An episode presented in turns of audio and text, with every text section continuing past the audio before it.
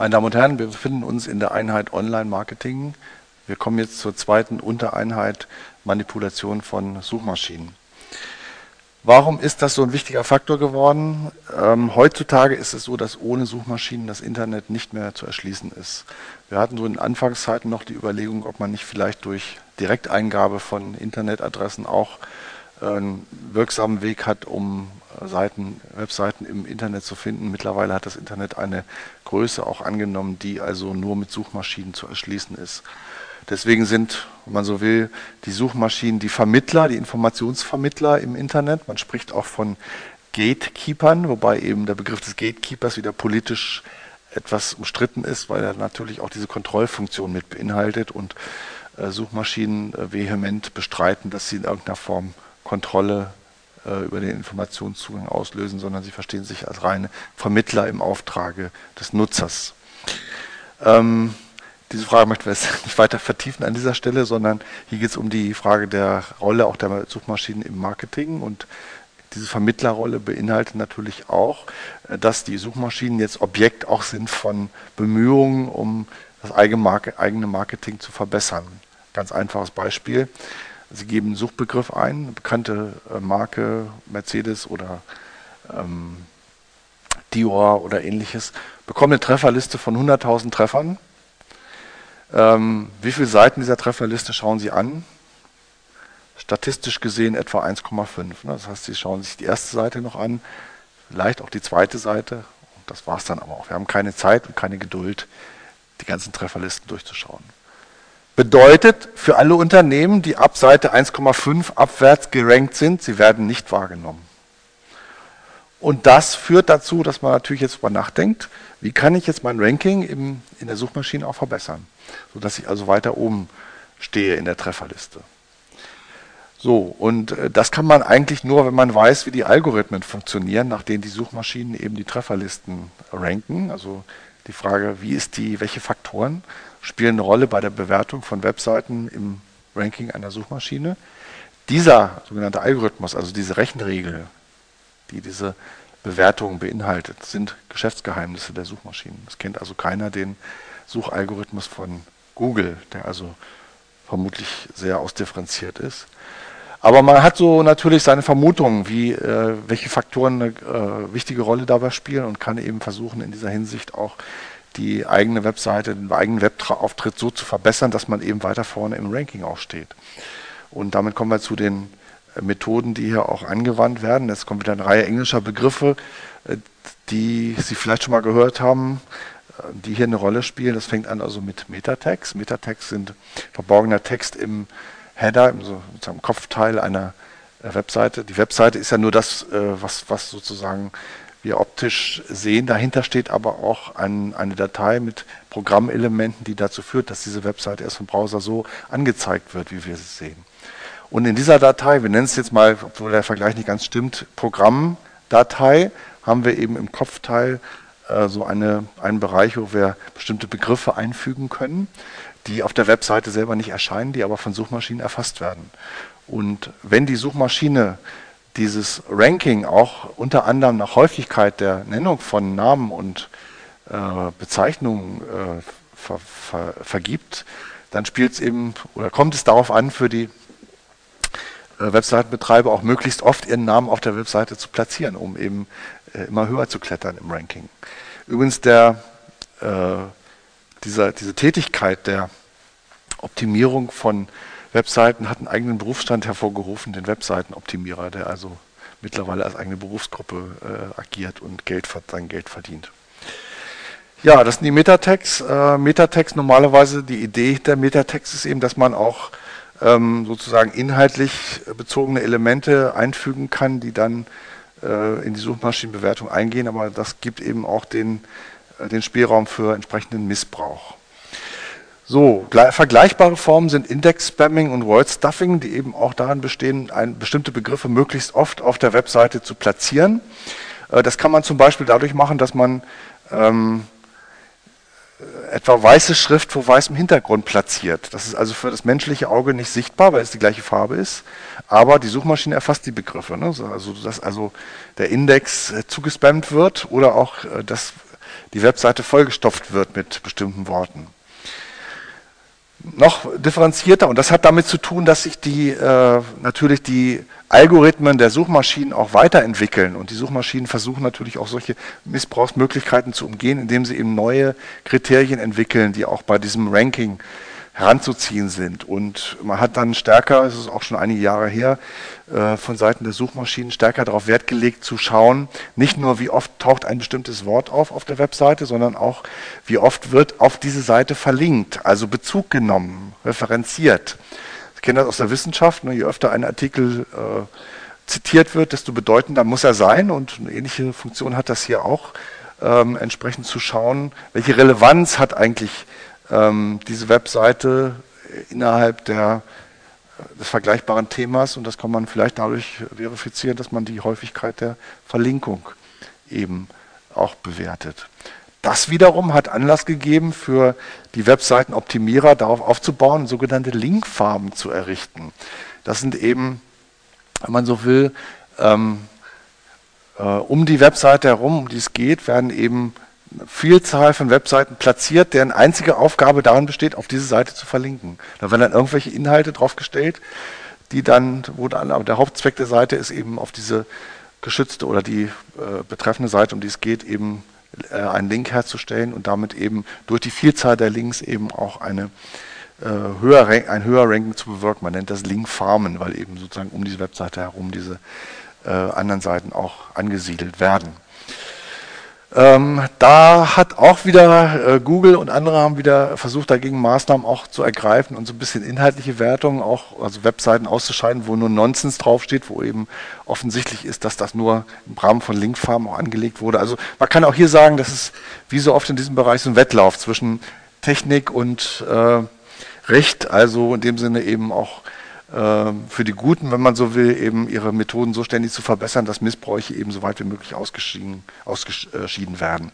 Man muss eben auch sehen, es wird ja in diesem Bereich auch viel diskutiert, ist Google nun ein guter oder ein böser? Ähm, Google ist sehr groß, ähm, die größte Suchmaschine. Warum? Ähm, ja, ein Grund kann sein, dass sie gute Qualität liefert. Sie, es sind eben erhebliche Investitionen auch, die in Google fließen, auch in die äh, natürlich in die, in die Dateisammlung, in die ähm, äh, Informationssammlung, die Google durchführt im Internet durch Webcrawler, aber auch in die Verbesserung des Algorithmus, die eben auch sehr investitionsintensiv ist. Und es gab mal Versuche auch äh, konkurrierende äh, Suchmaschinen aufzubauen. Das ist daran gescheitert, dass der Investitionsaufwand einfach zu hoch ist, sodass man gewisserweise sagen kann, Google ist vielleicht sogar so eine Art natürliches Monopol, ne, der eben wenig Platz lässt für äh, effektiven Wettbewerb. Andererseits muss man auch sagen, die wirtschaftlichen Regeln im Internet sind doch vielleicht etwas andere als in der herkömmlichen Wirtschaft. Hier kommt man sehr viel schneller hoch und verschwindet auch sehr viel schneller wieder. Und insofern könnte man sagen, das ist durchaus auch ein wettbewerbsintensiver Markt, obwohl Google eigentlich einen großes, großen Marktanteil hat. In einem Jahr schon kann ein anderer äh, an Google Stelle treten. Wir sehen das jetzt in Amerika zum Beispiel, hat Yahoo mittlerweile einen relevanten Marktanteil auch erlangt. Also insofern der Wettbewerbsdruck ist da und äh, Google versteht das, glaube ich, auch so, dass sie ständig bestrebt sind, eben auch äh, ihre äh, Suchfunktionen äh, zu verbessern, um damit natürlich auch dem Verbraucher zugute zu kommen. So, eine Methode habe ich jetzt noch äh, übersprungen, das ist das Keyword Advertising, äh, von dem Sie vielleicht auch schon mal gehört haben. Keyword Advertising, wie der Name schon sagt, es geht um Werbung. Suchmaschinen finanzieren sich zu 98 Prozent über verschiedene Formen der Werbung. Dazu gehört auch das Keyword Advertising. Keyword Advertising funktioniert so, äh, ich kaufe ein bestimmtes Wort, das ist das Keyword, das Suchwort, meinetwegen einen äh, bekannte, bekannten Markennamen wie Chanel, das kaufe ich als Anbieter. Ich biete zum Beispiel an Damenstrümpfe.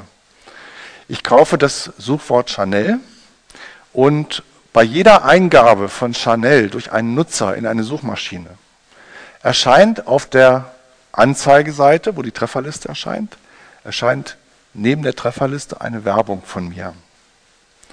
Das heißt, ich knüpfe praktisch, das ist so eine Art individualisierte Werbung, knüpfe das Anzeigen meiner Werbung an das Eingeben eines bestimmten Suchwortes. Man sieht daran schon, das ist Teil der das Behavioral Advertising, Targeting, äh, also man versucht immer individueller den Kunden anzusprechen, um diese Streuverluste zu vermeiden, die man bei der normalen Werbung hat. Also wenn man Massenwerbung über Rundfunk, Fernsehen betreibt, dann ist vielleicht nur einer von 100, der wirklich sich davon angesprochen fühlt. Wenn man gezielt Leute ansprechen kann, die potenzielle Interessenten hat, kann man Kosten und Geld sparen die sozusagen konzentrieren auf die Werbeanstrengungen. Und dafür bietet das Internet natürlich ideale Möglichkeiten aufgrund der neuen Kommunikationsstruktur. One to one, one to many, many to many, many to one. Alles drin im Internet. So, und deswegen eben ja auch das Keyword Advertising, sozusagen der Versuch eben Leute, die Chanel eingeben, haben vielleicht auch Interesse an bestimmten Arten von Damenstrümpfen möglicherweise. Das ist so mein Beispiel jedenfalls. Ja, und da ist eben die Frage jetzt, äh, ja, wie ist denn das eigentlich? Kann man einfach so fremde Markennamen verwenden, um sie für die eigenen Werbezwecke einzuspannen? Und das ist so der, der Kern äh, der Problematik, die beim Keyword Advertising im Vordergrund steht. Ich würde das gleich mal an der Stelle weitermachen, weil wir äh, äh hier so schön drin sind. Und äh, ich habe hier das nochmal schematisch aufbereitet, was ich eben äh, äh, verbal auch schon ausgeführt habe. Sie bekommen die Trefferliste ähm, mit den verschiedenen Treffern und daneben ist sozusagen in einem separaten Bereich eben äh, die äh, Anzeige, die ich als derjenige, der das Keyword gekauft hat, eben auch hier geschaltet habe. So, und jetzt gibt es den schönen Fall Banana Bay, der vom BGH entschieden wurde und auch in zum EuGH ging. Ich werde das hier nicht im Einzelnen vorlesen. Sie können sich die ruhig auch in Ruhe durchschauen. Im Prinzip geht es auch hier um das Keyword Advertising. Ähm, der, äh, äh, der, Kläger in diesem Fall war die, äh, das Angebot äh, unter der Domain bananabay.de, unter der Erotikartikel vertrieben wurden. Und das hat sich jetzt ein äh, Anbieter zunutze gemacht, um Banana Bay als Keyword zu kaufen und damit eben seine eigenen Anzeigen zu verbinden. Hier war die Frage nun, ist das äh, UWG-rechtlich interessant? Dieser Fall äh, des Keyword Advertising hat zwei Varianten. Die eine ist die Frage der kennzeichenrechtlichen Beurteilung. Zu dieser Frage werden wir in der markenrechtlichen Einheit noch ausführlich zurückkommen. Also die Frage, ist das überhaupt eine Kennzeichenbenutzung, wenn ich eben meine Marke nicht an ein Produkt dran klebe, sondern wenn ich die fremde Marke ähm, also die fremde Marke an mein Produkt ranklebe, sondern die fremde Marke nehme und sie sozusagen mittelbar nur für diese Werbezwecke benutze, wie beim Keyword Advertising. Das ist die markenrechtliche Frage. Daneben, und das ist sehr häufig in diesen Fällen so, auch das Wettbewerbsrecht, also im Sinne von UWG, relevant. Sie haben häufig in diesen Fällen sowohl einen kennzeichenrechtlichen Teil als auch einen äh, wettbewerbsrechtlichen Teil, auch in den Entscheidungen. Und hier wiederum die Frage, ist so ein Keyword Advertising eben auch wettbewerbsrechtlich relevant? Da kommt man auf den Paragraphen 4 Nummer 9, der, äh, der sogenannte Ausbeutung behandelt. Ausbeutung bedeutet Übernahme fremder Leistung in mein eigenes Produkt. Also ich kopiere praktisch fremde Leistungen, ohne dass ich eigenen Aufwand habe. Und unter bestimmten Voraussetzungen ist auch das äh, durch den Spezialtatbestand von Paragraph 4 Nummer 9 erfasst und dann eben unlauter. Allerdings äh, ist Voraussetzung dafür, dass es sich um die Nachahmung von Waren und Dienstleistungen handelt. Und das ist hier nicht der Fall. Ich nehme nur die Marke. Ne? Ich, war, ich ähm, mache nicht die Waren nach, die, für die die Marke verwendet wird, sodass dann, selbst wenn man hier einen Ausbeutungsaspekt in Bezug auf das Kennzeichen sieht, man auf Paragraph 3, also die Generalklausel, gehen müsste. Landgericht Hamburg hat das äh, noch zu Zeiten des alten UWG bejaht und hat gesagt, also kritische Faktoren sind hier, dass ich mir den ersten Zugriff verschaffe auf den Nutzer. Also zum Beispiel erscheint das Werbebanner vielleicht vor der Trefferliste, sodass ich, bevor ich auf die Trefferliste gucke, erstmal auf die Anzeige schaue und dann vielleicht gleich auf die Anzeige klicke, ohne abzuwarten, was in der Trefferliste erscheint. Und ähm, mache mir damit einerseits, sagen wir mal, die Qualitätsvorstellung zunutze, die der äh, Nutzer, wenn er äh, Chanel eingibt, eben vielleicht im Hinterkopf hat und ähm, verbinde sozusagen die Qualitätsvorstellungen, die mit der bekannten Marke verbunden werden, mit meinem eigenen Produkt durch die Schaltung dieser Anzeige. Und ich kanalisiere auch die, ähm, die Kunden zu meinem Angebot hin. Also gerade das Beispiel, was ich eben nannte, dass eben die Werbeanzeige erst erscheint, dass eben vielleicht der Kunde bei mir hängen bleibt, obwohl er eigentlich was anderes wollte und sich die Trefferliste nicht mehr anschaut. Sie sehen schon an meiner Argumentation, wenn Sie darüber nachdenken, das ist nicht wirklich stichhaltig, denn jedenfalls, wenn man vom mündigen Durchschnittsverbraucher ausgeht, wird man wohl erwarten können, dass der eben, selbst wenn die Werbeanzeige zuerst erscheint, dann sieht, ach, das war ja eigentlich gar nicht das, was ich wollte. Und dann wartet, bis die Trefferliste erscheint, um dann eben auf der Trefferliste zu gucken, ob was für ihn dabei ist. Wenn er das nicht tut und bei der Werbeanzeige hängen bleibt, dann vielleicht deswegen, weil ihn die Werbeanzeige interessiert hat. Und das ist dann seine sozusagen freie Entscheidung, dass er das tut. Also dieser Kanalisierungsaspekt ist jedenfalls unter dem Gesichtspunkt des mündigen Durchschnittsverbrauchers nicht wirklich rechtlich beachtlich. Die Ausnutzung der Qualitätsvorstellung könnte man schon eher nahelegen, dass also ähm, durch die Herstellung des Kontextes zwischen der Werbung und dem Produkt eben man versucht auch so ein bisschen auf dem guten Image des Markennamens aufzubauen. Aber auch hier würde man sagen, wenn der Verbraucher sich die Werbeanzeige anschaut, dann weiß er, kann er in der Regel dann erkennen, worum es sich auch handelt und wird nicht unbedingt die Qualitätsvorstellung auch vom einen auf das andere übertragen. Hier spielt auch eine Rolle, und das ist ja auf der Folie auch nochmal aufgeführt, dass äh, in dem Bereich der Übernahme von Qualitätsvorstellungen, man nennt das Rufausbeutung im Wettbewerbsrecht, hier das Markenrecht auch vorrangig ist, wo eben eine äh, entsprechende, ein entsprechender Tatbestand auch im Markenrecht in 14 Absatz 2 verankert ist des Markengesetzes, sodass also das Markengesetz hier gegenüber dem UWG auch Vorrang hat und zurücktritt. Muss allerdings auch dazu sagen, das Konkurrenzverhältnis zwischen Markengesetz und UWG in dieser Hinsicht ist immer noch umstritten.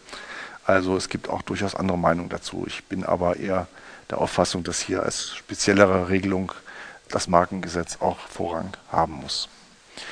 So, dann wird noch zum Teil überlegt, auch wenn wir es auf Wettbewerbsrecht jetzt nochmal zurückkommen, dass der Paragraph 4 Nummer 10 UWG anwendbar wäre. Das ist der sogenannte Behinderungstatbestand.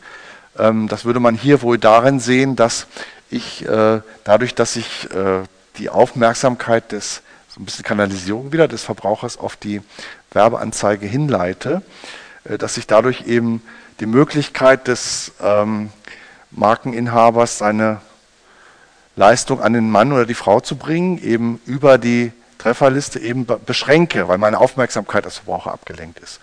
Das könnte man unter dem Gesichtspunkt der Behinderung auch ansehen. So der klassische Fall der Behinderung wäre, dass ich mich vor das Geschäft meines Mitbewerbers stelle und Kunden, die entschlossen sind, da reinzugehen, eben abfange und sage, komm doch lieber mit zu mir.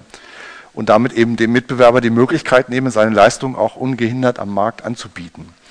Und Parallelfall könnte man hier auch sehen. Der BGH hat das aber in, dem, in der Entscheidung Better Layout verneint und ähm, äh, hat äh, gesagt, äh, auch hier, wie, wie wir es vorhin schon bei der Kanalisierung auch festgestellt haben, ähm, der, in, der Nutzer kann frei entscheiden, ob er auf die Werbeanzeige klickt oder nicht.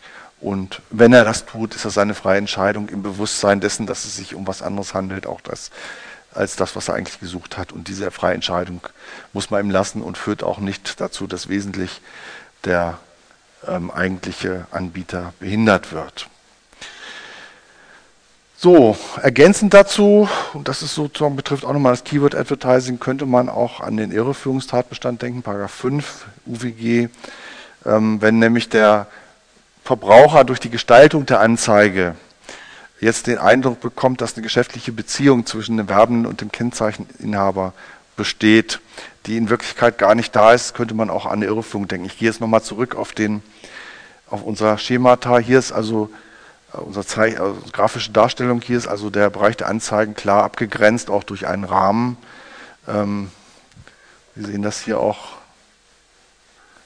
ja, mal einschalten, wir sehen das hier auch klar abgegrenzt ne, durch den Rahmen sodass also auch auf den ersten Blick das als unterschiedliche Bereiche auch erscheinen, sodass also für den Durchschnittsverbraucher jedenfalls erkennbar ist, dass es eine separate Anzeige, die eigentlich mit dem eigenen Angebot nichts zu tun hat.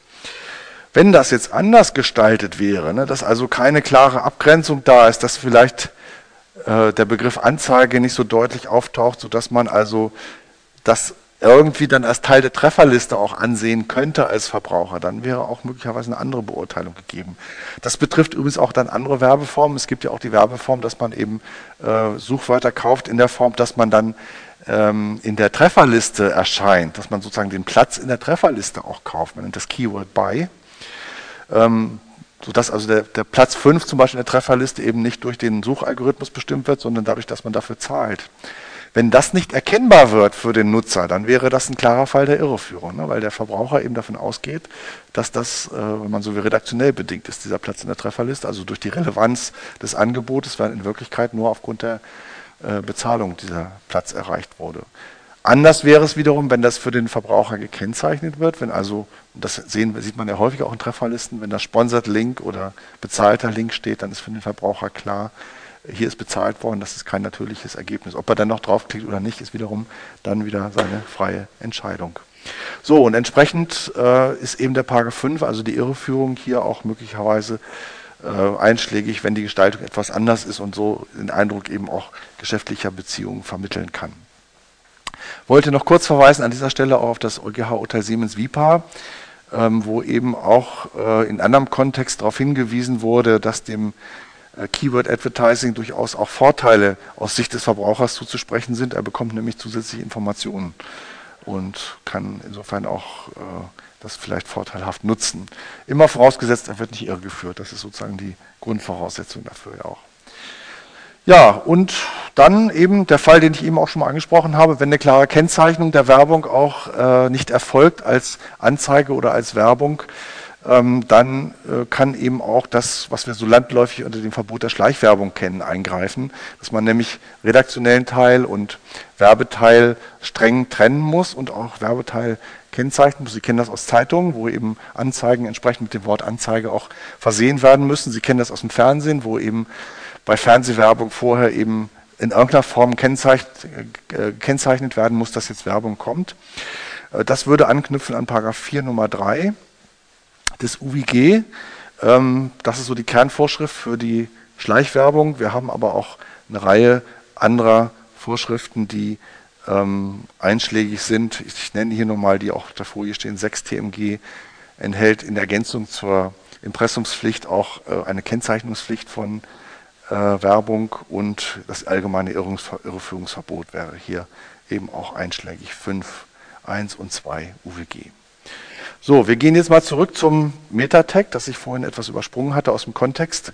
Sie erinnern sich, Metatext, also ähm, die Einfügung im äh, Kopfteil einer Seite, die äh, dazu führen, dass eben die Suchmaschine auch diesen Begriff aufgreift und bei dem Ranking berücksichtigt. Kann man sich auch hier die Frage stellen, inwieweit sind äh, Vorschriften des UWG hierauf anwendbar? Ähm, wir äh, gehen mal verschiedene Vorschriften durch, auch hier wieder Rufausbeutung, 4, 4 Nummer 9, das ist Nummer 9b. Und auch Behinderung, Paragraph 4 Nummer 10, das ist das Abfangen von Kunden, was ich vorhin angesprochen hatte. Da muss, dazu muss man sagen, beim Metatext ist eben das nicht so ausgeprägt, dadurch, dass die, einen, die Möglichkeiten des Metatext eben zur Manipulation doch nicht so direkt und äh, gravierend sind. Und äh, ähm, hier auch der Vertragsschluss nicht so stark im Vordergrund steht, sondern die reine Suchfunktion, sodass eben die Rufausbeutung und auch das Abfangen von Kunden durch Metatext jedenfalls überwiegend verneint wird. Das gilt äh, auch für das unlautere Anlocken von Kunden, Paragraph 4 Nummer 1 des UWG. Ähm, hier steht dahinter die Idee, dass man durch besonders äh, unsere Art von Manipulationen, von Beeinflussung der Kunden eben auch die Kaufentscheidung des Kunden verfälschen kann. Ähm, da stellt die äh, Rechtsprechung auch mittlerweile sehr hohe Anforderungen, sodass also hier auch der Aspekt natürlich eine Rolle spielt, dass der Kunde genug Zeit hat, um vor Vertragsschluss eben sich seinen Entschluss zu überdenken und auch der Unlock-Effekt durch Metatext und ein gewisses Höherranking ähm, nicht so stark ist, dass er die Hürden des 4 Nummer 1 auch überschreitet. Man könnte dann noch an irreführende Angaben denken, Paragraph 5 UWG, ähm, aber auch hier die Frage eben, inwieweit der Kaufentschluss äh, durch Metatext beeinflusst wird. Ähm, was ist die Fehlvorstellung eigentlich, die hier erzeugt wird? Und da würde man auch sagen, also Metatext können zwar zu einem höheren Ranking führen, aber äh, in dem Fall wird die ähm, ja, die Suchfunktion der Suchmaschine ja doch in einem gewissen ähm, äh, ja, gewollten Rahmen auch äh, genutzt, sodass also äh, hier eigentlich keine Fehlvorstellung des Kunden zugrunde liegt, die dann ähm, sich auswirken kann auf den Kaufentschluss, sodass also der Paragraph 5 hier wohl auch nicht einschlägig ist. Was man äh, überlegen kann, äh, ich sage, Sie hören immer, ich sage kann oder sollte oder könnte, es ist vieles in diesem Bereich noch nicht wirklich geklärt. Es gibt zu vielen Fragen Rechtsprechung, die aber durchaus unterschiedlich ausfällt und man muss dann in den meisten Fällen auch warten, bis der BGH oder vielleicht der EuGH dann das letzte Wort dazu sprechen. Ja, die, äh, Paragraph 7 Absatz 1, die unzumutbare Belästigung. Sie sehen hier, dass die Generalklausel von Paragraph 7 könnte einschlägig sein, dass eben der äh, Kunde hier äh, mit, einer, mit einem Treffer äh, konfrontiert wird, den er eigentlich nicht haben will, ne? also weil eben er äh, entsprechend der normalen Nutzung der Suchfunktion eben seine Trefferliste zusammengestellt haben will, sodass man dann im Rahmen von 7 Absatz 1 dann erfragen könnte, gibt es einen sachlich gerechtfertigten Grund, der eben dazu führt, dass es keine, ja, jedenfalls keine unzumutbare Belästigung mehr darstellt, wenn eben sachlicher Grund dafür anzuführen wäre.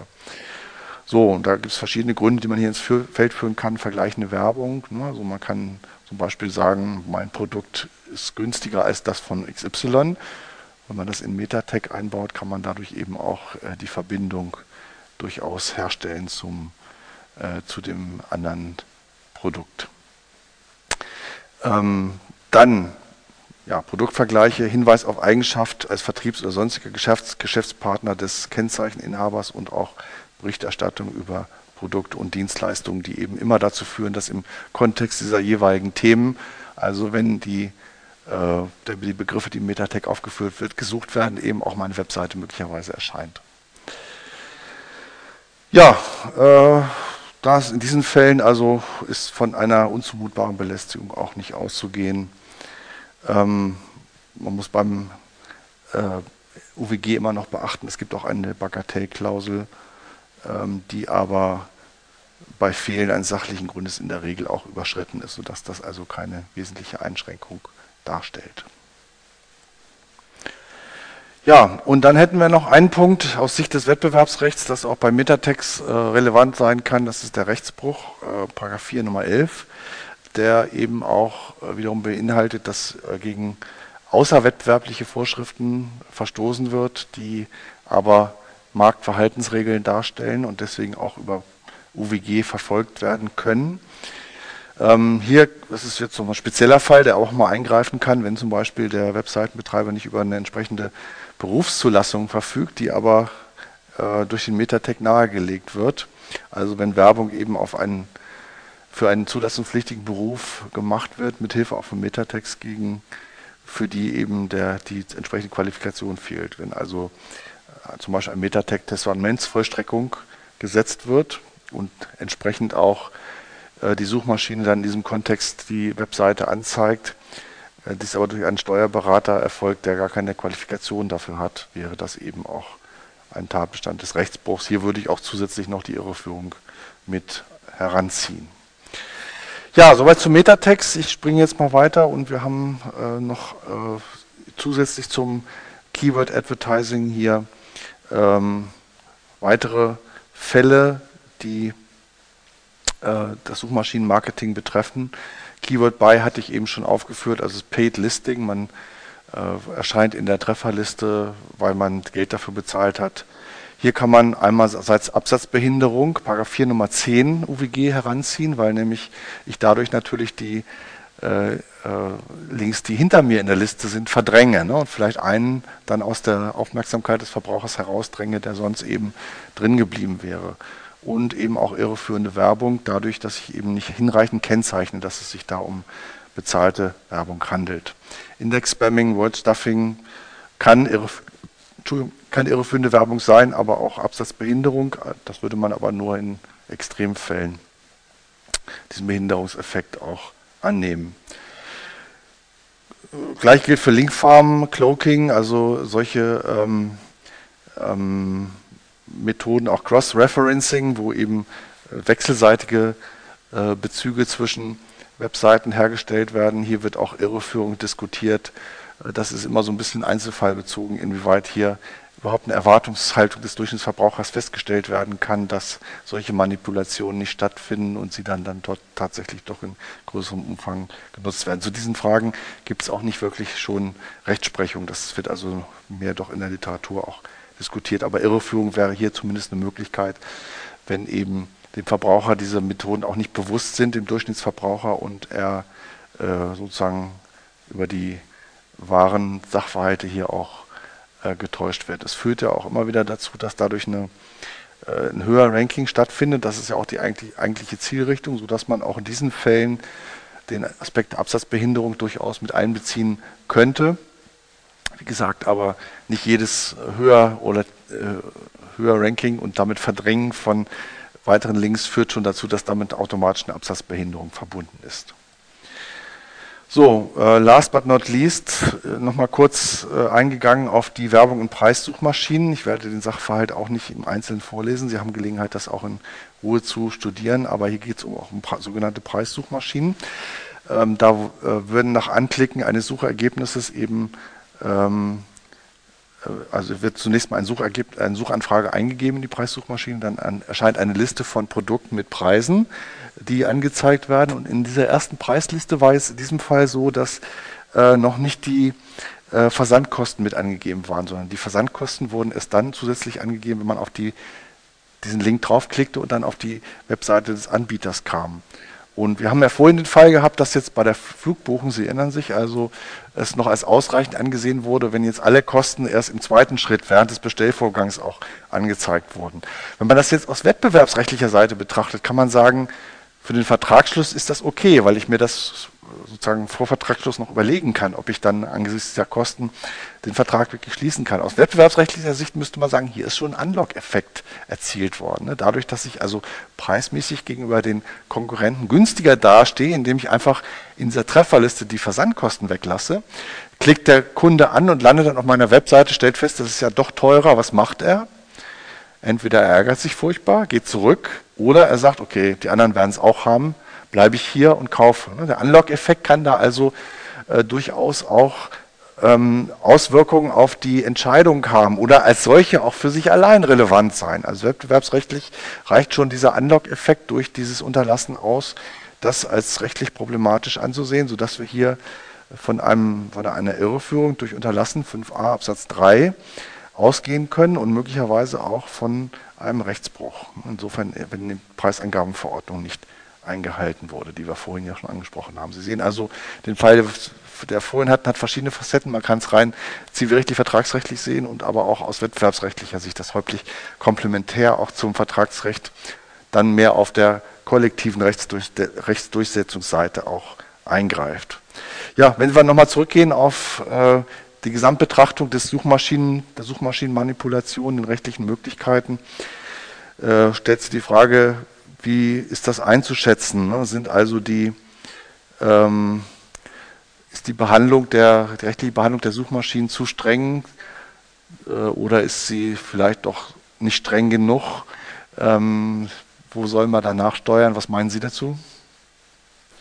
Ja, Sie haben ja bereits erwähnt, wie wichtig die Suchmaschinen für die heutigen Internetnutzer sind und deswegen würde ich dann schon eine strengere, einen strengeren Maßstab anwenden, da sonst viele Internetnutzer einer möglichen wettbewerbswidrigen ähm, Behandlung ausgesetzt wären.